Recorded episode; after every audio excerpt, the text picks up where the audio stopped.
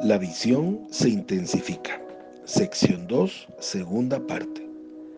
Mi amado, ellos están en busca de una experiencia con Dios y Él posee una inagotable fuente de alimento, agua, ropa, compasión y amor. Él solo necesita vasos preparados y dispuestos a obedecer y dejar en libertad a esos cautivos espirituales. Él no busca nuestra experta habilidad o nuestra organización de proyección mundial o nuestros métodos para formar al mundo. Él solo necesita nuestra disposición para escuchar y obedecer su voluntad. El Espíritu Santo proporcionará todo lo demás. Esas fueron las raíces espirituales que pusieron en movimiento esta fraternidad y esas son las verdades espirituales que nos llevarán al futuro. Cuando a Moisés se le dio la visión de conducir a los hijos de Israel fuera de Egipto, él estaba frente a la zarza ardiendo y parado en tierra santa. Dios le dijo a Moisés, por lo tanto, ponte en camino que te voy a enviar ante el faraón para que saques de Egipto a mi pueblo, a los israelitas. Entonces Moisés le dijo a Dios, ¿y quién soy yo para presentarme ante el faraón y sacar de Egipto a los israelitas? Éxodo 3:10. Dios trató de asegurar e instruir a Moisés cómo llegar hasta el pueblo de Israel con su nueva comisión, pero Moisés insistió en una señal. Entonces Dios le dio la vara milagrosa. Pero eso no fue suficiente. Moisés quería aún más. Explicó a Dios que su dicción era muy deficiente. ¿Podría Dios ayudarlo? Éxodo 4:14 dice, entonces el Señor se enojó con Moisés. Pero a pesar de su enojo, Dios le concedió a Moisés que Aarón le sirviera de vocero. Finalmente, Moisés consideró que ya tenía suficientes pertrechos y salió para obedecer a Dios. ¿Te das cuenta de todo lo que Dios tuvo que hacer para que Moisés le obedeciera?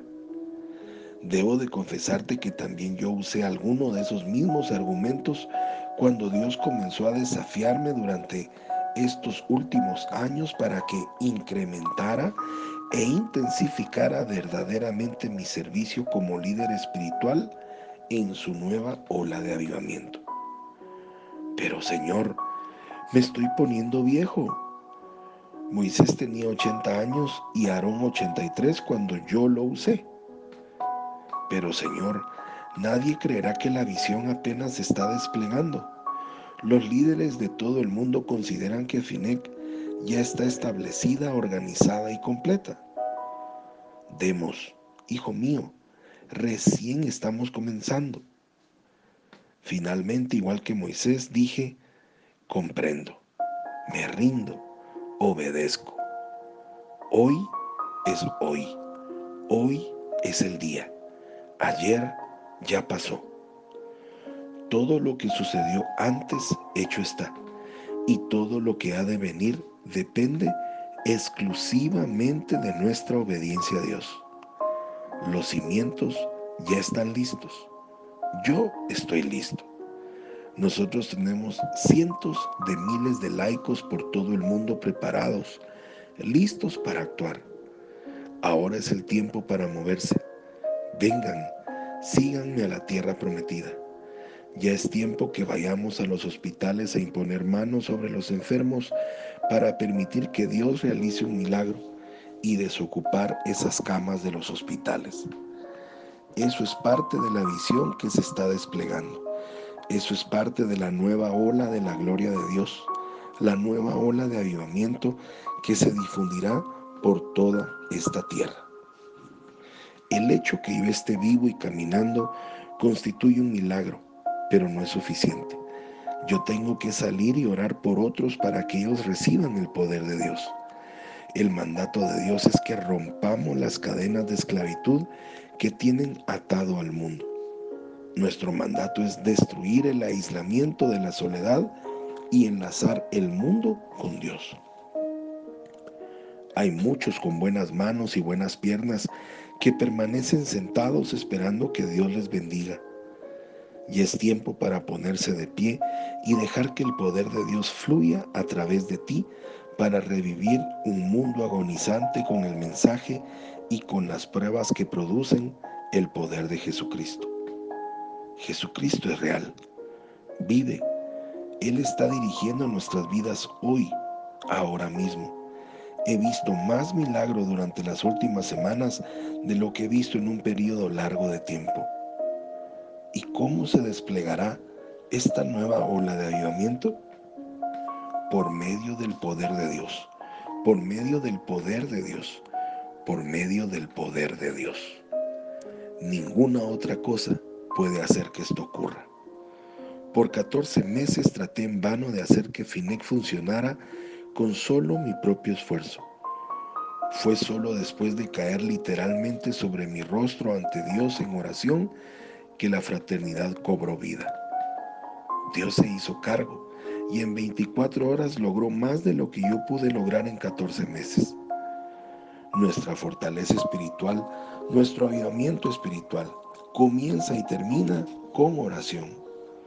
Dios nos está llamando a volver a nuestras raíces espirituales, a nuestros principios y el corazón de esas primeras raíces espirituales es la oración. Nosotros no miramos en el pasado para ver nuestros logros, sino para reafirmar nuestras raíces espirituales. Ayunen y oren en sus capítulos locales. Ayunen y oren para buscar la voluntad de Dios en su vida personal. Permitan al Espíritu Santo acelerar su corazón hacia el próximo movimiento en su área. Busquen a Dios en la mitad de la noche. Como guía espiritual de ustedes, ¿Qué es lo que Dios me impulsó a hacer? Y es buscar a Dios postrándome sobre mi rostro en la mitad de la noche. Escuchen al profeta de Dios sobre este asunto. Él tendrá su pueblo al final de los tiempos y ese pueblo deberá estar listo. Yo estoy llamando a la puerta. Si alguien oye mi voz y abre la puerta, entraré en su casa y cenaremos juntos.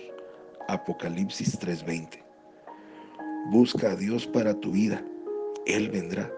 Clama a Dios para que libere una nueva ola de avivamiento en tu propia vida, en tu propio capítulo, en tu propia convención, en cada reunión. Da tiempo a Dios. Da tiempo a Dios. Da tiempo a Dios.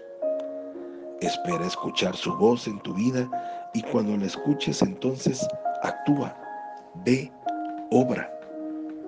La Fraternidad Internacional de Hombres de Negocios del Evangelio Completo jamás debe convertirse en otro club, otra reunión, otra organización.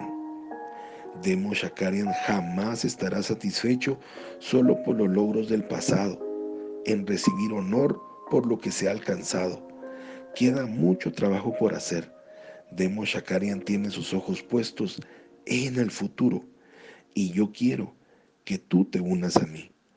Busca a Dios, obedece su voluntad y tú también experimentarás un fresco movimiento del Espíritu Santo. Cuando Dios le dijo a Abraham que sacrificara a su hijo Isaac, Abraham estuvo dispuesto a obedecer. Génesis 22.10 22, dice, pero en el momento de tomar el cuchillo para sacrificar a su hijo, Abraham conocía la voz de Dios lo escuchó y estuvo dispuesto a obedecer sin importar el precio. Como resultado, Dios honró la obediencia de Abraham dándole una visión en los cielos. Te bendeciré mucho. Haré que tu descendencia sea tan numerosa como las estrellas del cielo y como la arena que hay en la orilla del mar. Además, ellos siempre vencerán a sus enemigos y todas las naciones del mundo serán bendecidas por medio de ellos porque me has obedecido. Génesis 22, 17 y 18. Cuando estudié ese pasaje recientemente, el Espíritu Santo reveló a mi corazón cómo Dios me ha usado a mí de la misma manera que usó a Abraham. Él hizo nacer una visión en mi corazón y por 14 meses obedecí su llamado, aun cuando parecía que mis esfuerzos no producían ningún fruto. Mes tras mes la visión de Finec parecía estar muerta, pero yo conocía la voz de Dios, así que seguí obedeciendo. Finalmente, Dios intervino. En forma milagrosa le dio a la visión el poder de su Espíritu Santo y en 24 horas Dios logró más de lo que yo había logrado en 14 meses. Dios honra la obediencia y honra sus visiones. Dios mostró a Abraham las estrellas del cielo y le dijo, en tus simientes serán bendecidas todas las naciones de la tierra. Y esa visión ya se realizó. Cuando Dios me mostró esos cientos de millones de rostros alrededor del mundo que se regocijaban en el Señor y en la adoración del Altísimo, yo supe entonces, y lo sé ahora, que sucederá. Pero la visión solo ha comenzado, no ha concluido, apenas está comenzando a desplegarse. Una nueva ola de avivamiento está barriendo la tierra y está ocurriendo ahora.